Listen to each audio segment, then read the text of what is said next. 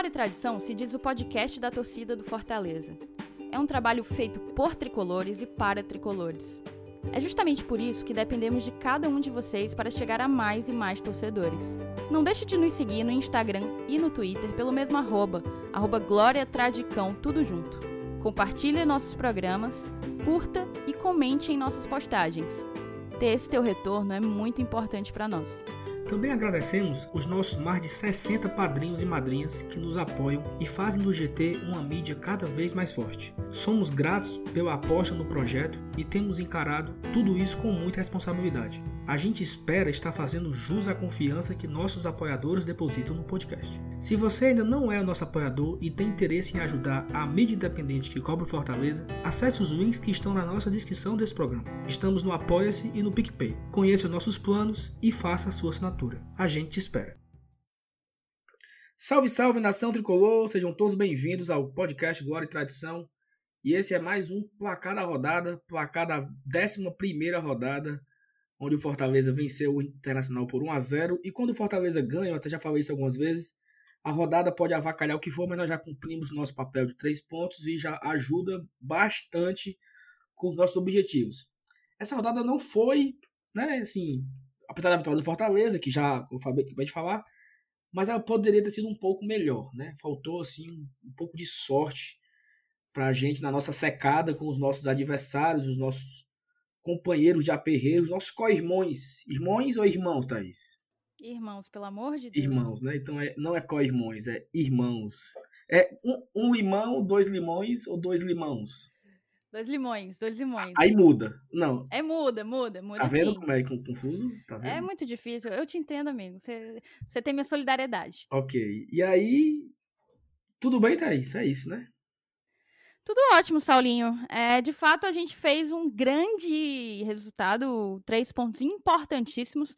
E eu acho que, de fato, a rodada não foi perfeita, poderia ter sido, mas acredito que uma vitória sobre o líder e ver o time do Energético literalmente cortar as asinhas do co-irmão, do legítimo co-irmão, foi suficiente para o meu final de semana. Não foi suficiente para o seu, não?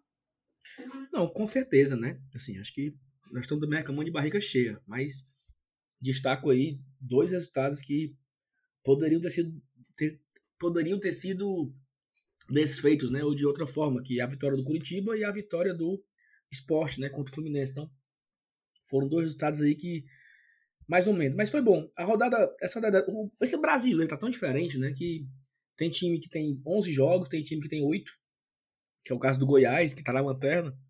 E aí a pessoa fala assim: ah, mas o Goiás tem três jogos a menos. Beleza, mas é o lanterna, tá? Então cria aquela pressão, aquela carga negativa por ser o lanterna e ele não tem nenhuma garantia que ele vá vencer os três jogos.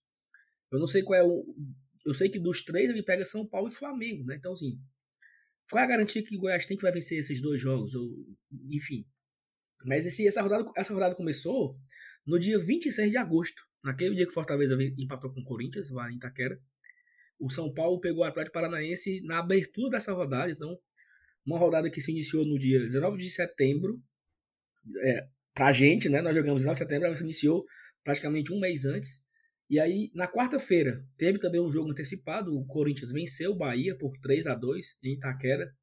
E um jogo bastante, digamos assim, emocionante, né? Porque o Mano Menezes teve é, a partida do seu companheiro, do seu auxiliar técnico, que estava Ele já. Ele acabou doente. sabendo no meio do jogo, né? Exatamente. Então teve essa, essa, esse momento triste da partida, né? Mas o Mano foi profissional e se manteve no segundo tempo, trabalhando, gritando com os atletas. E aí, e sim, né? A rodada no sábado, valendo mesmo, às 19 horas. Tiveram os dois jogos que a Thaís falou. O nosso co-irmão levou de 4 a 2 e, e, pelo que eu vi dos melhores momentos dessa partida, foi barato, né? Foi muito pouco. Acho que o. Duas bolinhas na trave ali foi pouco, realmente. Exatamente. O, o, o, Bragantino realmente foi muito, assim, até um pouco surpreendente, né? Porque era o lanterna da competição e, e, e abriu o placar, tava 4 a 1 e bola na trave e podia ter feito 5 a 1 A questão do Bragantino, ele sempre foi um time com muita produção ofensiva, né? Desde o início. Ele faz muitos gols. O problema dele é realmente a defesa. Ele também, na mesma proporção que ele produz muito ofensivamente, ele sofre muito defensivamente. Eu acredito que tá nas mãos do Barbieri aí ver se conserta é, essa questão. Não lembro do Barbieri ser um exímio é, exemplo de técnico bombeiro com sólido, com só, bombeiro e com sólido sistema defensivo, mas foi a aposta do, do Red Bull e vamos ver o que é que vai dar. Começaram começaram metendo de quatro aí em casa no Ceará. E aí chegou o nosso jogo, nós vencemos o Inter no Castelão, um gol do nosso queridíssimo Felipe Maranguape. E aí também teve um jogo super legal nesse sábado, né? Que foi Atlético Goianiense e Atlético Mineiro, o confronto dos Atléticos. O Atlético faz 1x0, o Atlético Mineiro empata, o Atlético Goianiense faz 2x1, o Atlético Mineiro empata, vira para 4x2 e no final ainda tem o 4x3. Então, assim, foi um jogo bastante eletrizante. E aí eu não. Eu vi um vídeo que eu acho, não sei se é presidente do Atlético Goianiense ou é diretor do Atlético Goianiense, esculhambando os jogadores, falando que são sem sangue, ele falou dois exemplos, acho que foi o, o Everton Felipe, que ele disse que precisa ter motivação, que precisa vestir a camisa e tal. Então, assim, eu particularmente torço pela desgraça né, do Atlético Goianiense, que seja um time que caia logo, que, que perca, e essa derrota foi muito bacana pra gente, pro nosso campeonato. E encerrou o domingo, né, com esse resultado.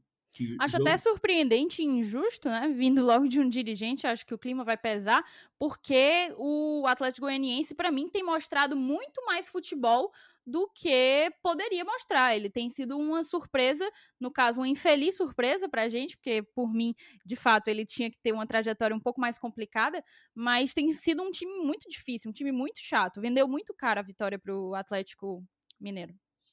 Exatamente. E no domingo, né, nós tivemos quatro jogos, e aí foi assim, era para ser tudo perfeito, porque o Grêmio Palmeiras não nos interessa, mas foi, foi um a um é, e aí teve Curitiba e Vasco. Até os 42 do segundo tempo, tava 0 a 0 então tava ótimo. E aí o Vasco faz um pênalti, o zagueiro do Curitiba perde o pênalti. O zagueiro do meu cartola, fala da mãe. O juiz mandou voltar, mas também não vou voltar e tu não perdeu, né? Assim, se ele tivesse feito, era 8 pontos, mas como ele não perdeu, também não perde, né? Então ficou aí. Como mandou voltar, ele tinha que ter tido culhão para ter pedido para bater de novo. E é, feito é, mas, a mas o técnico, o técnico que mandou, meu filho. O Jorginho não arriscou. Quem bate é o outro lá. Eu vi no Fantástico ontem essa arrumação aí. E aí o Curitiba vence o Vasco e sai também na zona de rebaixamento. Assim, o, o Bragantino venceu no sábado e saiu. O Curitiba venceu e botou o Bragantino de volta para a zona. É, também nas 16, 18 e 15 teve Botafogo 0, Santos 0. E aí é, o Botafogo é o nosso, faz parte do nosso campeonato. Tanto é que está na zona de rebaixamento nesse momento. E o Santos é o nosso próximo adversário. Então, foi um jogo aí que, que algumas pessoas assistiram, até porque o Santos vai ter um, um confronto fora de casa pela Libertadores na quinta-feira, 11 da noite. Ele vai pegar o Delfim do Equador, um time da cidade de Manta. E aí já é uma, uma sorte para eles. Não tem altitude, é cidade litorânea, não tem tanto sofrimento assim pro Santos, mas mesmo assim, joga quinta-feira, 11 da noite, volta pro Brasil para jogar lá em Santos contra o Fortaleza no domingo. Então, e ainda joga na quinta-feira seguinte, né, Saulo? No dia 1 de outubro, joga contra o Olímpia também pela Libertadores, fora de Santos, no Paraguai. Ou seja, o Santos vai ao Equador, volta para Santos, depois vai ao Paraguai, no intervalo aí de uma semana praticamente. Vai ser bem desgastante para o time paulista eu imagino que a gente vai pegar uma equipe bem, bem, bem desfalcada. E assim, o Santos que é líder do, do seu grupo, né, e vai enfrentar o Olímpia que tá brigando ali por posição. O Delfim é o lanterna do grupo. Mas enfim, a gente espera que o Cuca faça uma mescla do, do, do time do Santos para pegar esse Fortaleza. E um empatezinho seria ótimo pra gente. Né? A gente já de empate em empate fora de casa a gente vai subindo. E o último jogo desse da rodada, no domingo, foi Sport 1x0 no Fluminense. É, gol de pênalti do Hernani Brocador, né? Então, era para ter sido empate esse jogo. Eu, eu assisti uma parte do jogo. O Fluminense teve 73% de posse de bola. Aquela coisa de, de by Diniz, by Rogério Senni, sei lá, quem mais, né? Que tem a bola e não consegue. Maior daí Helman dessa vez. daí né? Helman, que toca de lado, toca de lado e não conseguiu de jeito nenhum furar a- as redes do esporte. E aí, assim, essa rodada é tão bizarra que ela se iniciou no dia 26 de agosto e o último jogo da rodada é 13 de outubro. Flamengo e Goiás, que o Goiás já vai para o seu terceiro jogo adiado. Então, 13 de outubro, praticamente dois meses, quase dois meses para uma rodada ser completa. A décima primeira rodada. Então, essa rodada foi bem esquisita, né? Então é isso, vamos lá. Thaís, trague aí é, a respeito do nosso aperreio primeiro, né? Quem tá na frente, quem tá, em, quem tá atrás. Não, então, a gente normalmente faz esse acompanhamento, né? O Fortaleza, em termos de aproveitamento nos confrontos diretos, vem em terceiro colocado. É bom falar que, em termos de pontuação geral, a gente está em segundo lugar no nosso, no nosso campeonato, né? Perde apenas para o Vasco, que ainda está ali na quinta posição. A gente não sabe se o Vasco, de fato, part- vai participar desse aperreio. Talvez no final do primeiro turno seja o caso da gente reavaliar quem ainda está na disputa desse aperreio. O Vasco vai aí com 17 pontos como primeiro colocado e nós logo em seguida é, como segundo com 15 pontos. O esporte vem na sequência com 14, o esporte que vem surpreendendo, né? Para mim era um dos que sofreria bastante nesse, nesse começo de Série A. O Mas Fluminense não tá, falando- não? O Fluminense não tava, não? O Fluminense a gente não colocou desde o início porque estabeleceu que era o melhor em melhor condições no Rio, né? Tirando o Flamengo, claro. Sim. A gente não, não acabou que não tinha colocado. Assim, é, é como tu, é como tu falou, quando talvez acabar o turno, a gente consegue fazer uma, reavalia- uma reavalia- reavaliação e tirar alguns e colocar outros, né? Então, talvez. Exato, exato. É como, a- como aconteceu com o próprio Atlético Paranaense, né? Que começou fora do aperreio, mas, mas já tá já tá contando aqui no nosso, no nosso, na nossa análise. Então é isso. Em termos de confronto direto, a gente só teve esses dois jogos, do Red Bull Bragantino contra o Ceará e do Curitiba contra o Vasco. Duas vitórias dos times da casa. É, óbvio, a gente sempre opta pelo empate. Não no caso do jogo do Red Bull Bragantino, claro. Mas acabou que a gente teve muito. Foi uma rodada de muito poucos empates, na real. Foram sete jogos, sete vitórias dos mandantes, dois empates e uma vitória de um visitante. Então, o único visitante que venceu foi, foi o Galo, inclusive. Então, o que a gente pode fazer de análise mesmo é que, em termos de aproveitamento, Fortaleza vem bem. A gente tem seis jogos em confrontos diretos, três vitórias, um empate e duas derrotas, 10 pontos conquistados, 55% de aproveitamento. Poderia ser melhor, claro, mas a gente vem conquistando esses pontos e, e, e mais que isso, a gente vem fazendo uma campanha muito semelhante ao que fez em 2019 e até melhor. Se a gente for pegar o final da 11ª rodada em 2019, o Fortaleza estava com 14 pontos. A gente está com um ponto a mais, é, é, o mesmo número de vitórias. O que muda é porque a gente tem uma derrota a menos e um empate a mais, né? E fora isso, algo que me chamou bastante atenção foi, em termos de produção de, de gols, produção ofensiva, está muito parelho. Em 2019, a essa altura do campeonato, a gente tinha marcado 12 gols. Esse ano, a gente marcou 11. É, agora, em termos de gols sofridos, a gente sofreu em 2019 15 gols e, e agora em 2020 apenas 9. Então, é algo que a gente pode tentar encontrar nesse padrão uma nova uma nova solidez, uma nova consistência defensiva, algo que o Fortaleza sofreu e, e enfrentou muito. Muitas, muitos pontos foram perdidos devido a uma fragilidade crônica defensiva que a gente tinha, principalmente, eu não sei se você lembra, Saulo, em bolas paradas, em bolas aéreas. Isso é algo que a gente tem melhorado bastante. Saiu recentemente agora é, a entrevista do Rogério Ceni para o Bola da Vez. Também não sei se você acompanhou, não sei se você ouvinte também acompanhou, mas o Rogério fala que vem, vem fazendo um trabalho junto do, da comissão técnica, é, junto de técnicos de times de menor porte da Europa, da Itália, é, da Inglaterra, e justamente por, olhando essa questão da, da, bola, da bola aérea, principalmente defensiva. Então, me chamou bastante atenção o fato de, a essa altura do campeonato, a gente ter sofrido bem menos gols. Conta, claro, o fato da gente não ter tido uma goleada como a gente teve contra o Palmeiras em 2019, né? É isso. E, e um, um, destaque aí que eu, que eu trago dessa defesa, dessa solidez defensiva, é o Paulão, né? Porque nós não tínhamos o Paulão na, nessa altura do campeonato em 2019. Né? Nossa zaga era Roger, Carvalho e Quinteiro. E aí o Paulão, ele realmente vem surpreendendo sua evolução, assim, até um destaque que nesse jogo contra o, contra o Inter, ele trocou 40 passes e não errou nenhum, e não fez nenhuma falta. Então, assim, é, é incrível. Como é que um zagueiro não faz nenhuma falta durante 90 minutos e não erra nenhum passe, né? Então, tem, tem essa, essa coisa surpreendente do, do, do Paulão e, e certamente o Fortaleza vem com a sua zaga bem diferenciada. Então, tanto é que batemos uma marca nesse jogo, até falamos no nosso pós-jogo, que é uma informação que o Diego Ângelo, do, do TatiCast, trouxe, que o Fortaleza, pela primeira vez na sua história, em Campeonato Brasileiro de Série A, ele passou quatro jogos em casa sem tomar nenhum gol. Empa é, empate com o Botafogo 0x0, vitória do Bragantino por 3x0, vitória para o Sport 1x0, vitória para o Inter 1x0. Então, mostra aí a nossa eficiência na nossa defesa. Fazendo poucos gols, é verdade, como você frisou, um gol a menos do que ano passado, mas em compensação, pouquíssimos gols levados, que nos leva à terceira melhor defesa do campeonato. Então, é uma, uma, apesar do Fortaleza ter um estilo de jogo diferente, não ter volantes brucutus, como se chamam, né? Aqueles volantes que, que só sabe roubar bola e, e, na força, fazendo falta. Apesar disso tudo, nós temos a terceira melhor defesa do campeonato, que é um destaque bastante positivo para esse Fortaleza até aqui. E, dona Thaís, é, você falou do, do Bola da Vez, do Rogério Senna. Eu, eu assisti só um pedaço, não assisti tudo, porque a gente não tem muito tempo livre, né? E, e o que mais que a gente fala dessa rodada?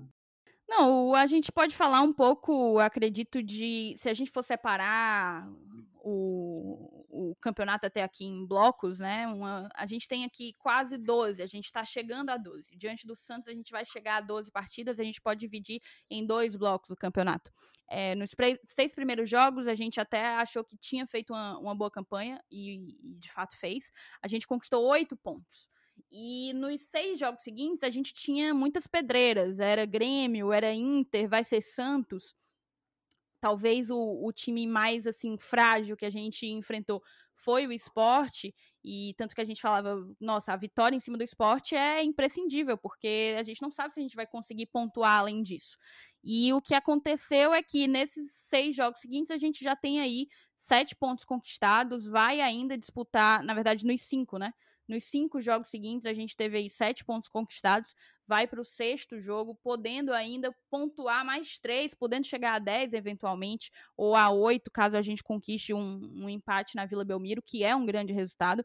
Então, eu acredito que a gente vem fazendo um campeonato bastante equilibrado, ainda é, é tão equilibrado quanto a própria natureza da Série A de 2020 é, essa questão que você já adiantou ao longo do programa de haver, a gente vem sempre batendo nessa tecla, de haver muitos times, eu acredito que são 11 times com apenas 10 jogos, mais o Goiás com 8. Então, assim, ainda há muito jogo por acontecer e essa questão da classificação pode mudar muito, mas da maneira como está, a gente só pode ser ultrapassado pelo Grêmio, até o Corinthians, que tem um jogo a menos que a gente, se ele repõe esse jogo e ele vence, ele só empata e fica atrás da gente pelo saldo de gols, a não ser que ele vença por mais de três gols, o que não vai ser muito comum, dada a dificuldade que o Corinthians tem de, de marcar. Então, a gente está fazendo um, um, campeonato interessante, é, sabendo das nossas carências, o Rogério vive pedindo peças, a gente sabe que, o, que, o, que a diretoria está no mercado, e eu acredito que a gente pode crescer. A gente tem tudo para crescer ainda na competição se a gente conseguir encontrar essas peças de reposição que possam dar um, um gás, um, um upgrade no plantel. Eu queria trazer dois pontos aqui curiosos, que o Fortaleza ele inicia o campeonato em casa é, perdendo e empatando, né? Atlético Paranaense e Botafogo. E esses dois confrontos, ano passado, ele venceu os dois. Então, se a gente fica nessa comparação de 2019 com 2020, nós, entre aspas, aí, perdemos cinco pontos que conquistamos ano passado, né? Não vencemos Botafogo e Paranaense aqui em Fortaleza. Em contrapartida, nós conquistamos cinco pontos novos. Porque ano passado nós perdemos em Itaquera para o Corinthians, esse ano empatamos. Nós perdemos para o Grêmio, na Arena do Grêmio, esse ano nós empatamos. Nem foi na Arena do Grêmio, foi em Caxias aquele jogo. E nós perdemos para o Inter, no Castelão também. Né? Por 1 a 0 um jogo que praticamente todo Aquele mundo estádio. da lesão do Roger Carvalho. Roger Carvalho, todo mundo saiu do estádio ali completamente indignado com o Zé Ricardo, com, com o desempenho do time em campo. Então, começamos o campeonato perdendo cinco pontos em casa, mas nós conquistamos aí cinco pontos que não tínhamos conquistado ano passado. Meio que uma coisa equilibrando a outra. Também é uma forma de você analisar o campeonato. E a outra coisa que eu quero trazer de curiosidade é o desempenho do Fortaleza no portão, com portões fechados, né? É, nós tínhamos esse receio muito grande. Rogério Senni tinha esse medo. E nos nossos dois primeiros jogos, né? Que eu acabei de falar, derrota e empate, todo mundo assim, sem a minha torcida eu não consigo, sem sem a nação tricolor cantando, eu não vou conseguir jogar. E aí nós, consegui, nós estamos esse ano, na, jogamos cinco partidas em casa, temos a, a, mesma quantidade de pontos das cinco partidas em casa do ano passado, com torcida, com mosaico, naquele jogo do São Paulo, que nós perdemos, mosaico, não sei o quê. Então, assim, a torcida infelizmente, não, felizmente, né, não está fazendo falta. Claro que todos nós queríamos estar fazendo lá. Fazendo falta tá, talvez a gente até pudesse estar melhor ainda, mas Perfeito. o que a gente não, o que não está acontecendo é que a gente não está se prejudicando, que era o nosso medo, né? Exatamente. A gente não está é, penando, é sofrendo pela ausência da torcida. Óbvio, se a torcida tivesse, tivesse no estádio, poderia ser que a gente tivesse, lá, voando. Mas que bom que a gente está conseguindo os resultados mesmo sem poder contar com esse apoio vindo da arquibancada. Um dado interessante, Saulo, é que o Fortaleza ele tem até o momento, óbvio, que todas essas estatísticas que a gente traz ainda são muito incipientes, né? Porque a gente ainda está num comecinho de campeonato, é, 11, 11 partidas não é nem um terço do, do, do Campeonato Brasileiro, mas o Fortaleza tem a sexta melhor campanha, de como mandante da Série A, empatado com o Vasco da Gama, que está em quinto. A única coisa que, enfim, difere o Vasco, que coloca o Vasco na nossa frente, é porque o Vasco mar marcou um gol a mais em casa. Mas o, o, Fortaleza tem cinco jogos na Arena Castelão, três vitórias, um empate e apenas uma derrota, marcou cinco gols, sofreu apenas dois, tá com um saldo de três gols, isso é um saldo muito bom, a gente está com aproveitamento de 66% dentro de casa. E eu acho que tem tudo para dar uma continuidade. E aí, Thais, só para completar essa informação, assim, nós não estamos sofrendo sem o público, mas nós estamos nos beneficiando com os outros times sem público, porque nós fizemos um ponto a mais, né? E, e aí, isso questão de resultado, mas tirando o clássico rei, que realmente não foi uma partida boa do Fortaleza, considerando que jogamos fora de casa, né? Apesar de, de jogarmos no nosso estádio, Arena Castelão, mas naquele dia ele era Arena Ceará, né? Eu não sei quando daquele chama lá. É, mas nós fizemos uma boa partida contra o São Paulo, no Morumbi. Nós fizemos uma boa partida contra o Flamengo, no Maracanã. Uma boa partida contra o Corinthians na, na, na Arena Itaquera.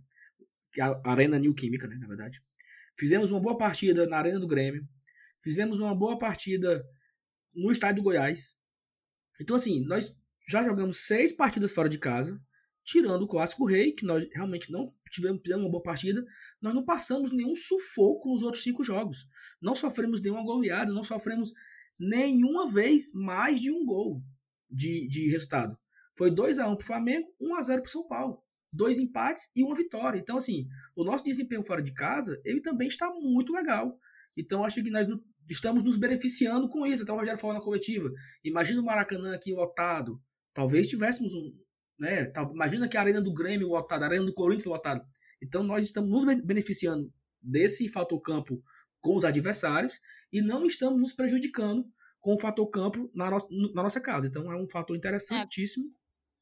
Como visitante, a gente tem a nona melhor campanha, né? Então, também para mim, tá satisfatório, dadas as condições em que a gente está jogando. Naquele site que normalmente a gente traz aqui as informações dele, é o site de estatística para futebol do Departamento de Matemática da UFMG.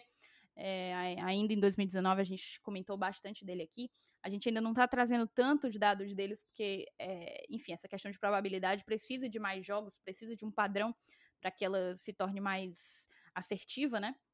Mas o Fortaleza, para você ter uma ideia, em termos de probabilidade de rebaixamento, o Fortaleza tá com 12 times na frente dele com mais chance de serem rebaixados do que o Fortaleza. Nesse momento, o Fortaleza está com 13,2% de chance de ser rebaixado. O Bahia, eu até nem entendi, óbvio, aqui é probabilidade, é estatística mesmo de matemática. Então, é, eles Sem... consideram várias nuances, mas é, o Bahia é o, é o, é zero sentimento. O Bahia tá com 43,8% de probabilidade de rebaixamento, é o time que tem mais percentual. Eu imagino que isso considere bastante o fato do Bahia. Eu acho que o Bahia tá com todos os jogos, né? 11 Sim. jogos. Tá. E, exato, o Bragantino não tá com 11 jogos, o Botafogo não tá com 11 jogos.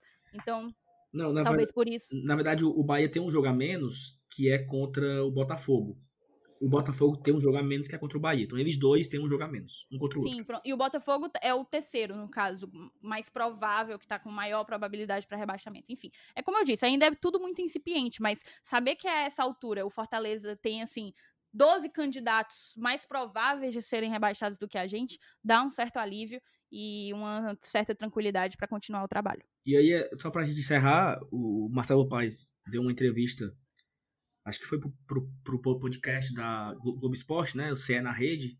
E aí falou, olha, como é, como é legal quando, quando o Sport TV vai mostrar a classificação e nós estamos na primeira página.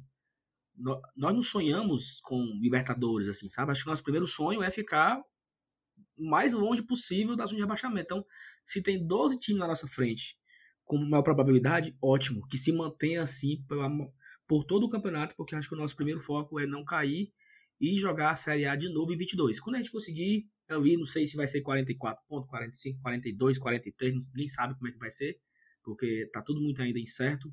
A gente começa a sonhar com, com algo a mais, como foi ano passado, né? A gente a gente estava morrendo de medo de cair até ali o clássico praticamente. E aí a gente foi um passo de cada vez e por uma bola na trave de Bruno Melo, nós não sonhamos com a pré-Libertadores, que porra, Bruno, é, é foda toda a vida lembrar disso, mas talvez se aquela bola do Bruno entra, a gente teria ido pro Rio com um sangue no olho a mais, que pouca, poucas pessoas falam, tá? Isso aqui nada a ver. Todo mundo bota a culpa no Bruno Melo, ok. Mas aquele jogo contra o Fluminense foi um jogo ridículo. Fortaleza sequer quis jogar no Rio, foi um 0x0, vai capenga. E aí não sei se foi um fruto da desmotivação do empate lá em Porto Alegre, sabe? Se ganhasse em Porto Alegre, se olha, se nós ganharmos o Fluminense, nós estamos dentro. E aí foram, foram dois empates fora de casa, não foi ruim. Claro que foi, foi, claro que foi ótimo. Mas matou a chance de ir para a Libertadores e terminamos ali, três pontos e. quatro pontos, né? Atrás da, da vaga. Mas é isso, dona Thaís. Muito obrigado. Esse foi mais um para cada rodada, rodada número 11. E espero você tá novamente... sempre ah. Tá sempre muito legal gravar esse formato. A gente tá tendo um feedback bem legal dos ouvintes. Eu, pelo menos, tô tendo. Não sei se você também tá, Sal. Não, não recebo não, tá? Só não gosta muito de mim, não. É, parece que não, né? Porque você não administra redes sociais, deveria inclusive administrar, tá faltando trabalho para você, né? Tá, e não. tá sobrando para mim. Então, é, mas eu tenho recebido um feedback bem legal da galera, tipo, a galera tá curtindo bastante o placar da rodada, então eu agradeço demais a audiência de você que ouviu até aqui. É isso. Então a gente se encontra não sei se vai ter, vai ter um episódio esse, na semana ainda, fora esse, não sei. Vamos tentar, vamos trabalhar para isso. É, e aí, caso que não, trabalho, meu filho. caso não tenha, nós teremos nosso pós-jogo no domingo, né, Fortaleza e Santos. E aí já é o placar da rodada dentro desse episódio, porque o nosso jogo é o último. Não, o jogo é eu acho que vai ter pós-jogo também. Vai ter pós-jogo e pós-rodada. Porque o jogo que encerra a rodada é na segunda-feira, Fluminense e Curitiba. Então gravaremos depois jogo do... no domingo e placar da rodada na segunda-feira. Na segunda-feira. E na quarta-feira, primeiro jogo da final do Campeonato Cearense. Também. Manjadinho. Nosso bom e velho. Será que o Rogério vai botar Guto. Vai, botar... vai dar notático no Guto? É o... é o Guto que vai dar o terceiro notático em Rogério eu, eu não tenho muito, muitas expectativas em relação a esse Zero, jogo. Expectativa nenhuma. É. Mas vamos lá. A gente pode até discutir isso no jogo do, do Santos se, vai, se vamos poupar, se vamos com força máxima, né? Vamos ver aí. Tchau pra vocês, obrigado a todo mundo que acompanhou até aqui. Até a próxima, valeu, tchau, tchau. Até a próxima, saudações tricolor. vai jogar mais tarde, é. Vou levar meu bandeirão, camisa do leão e vibra à vontade.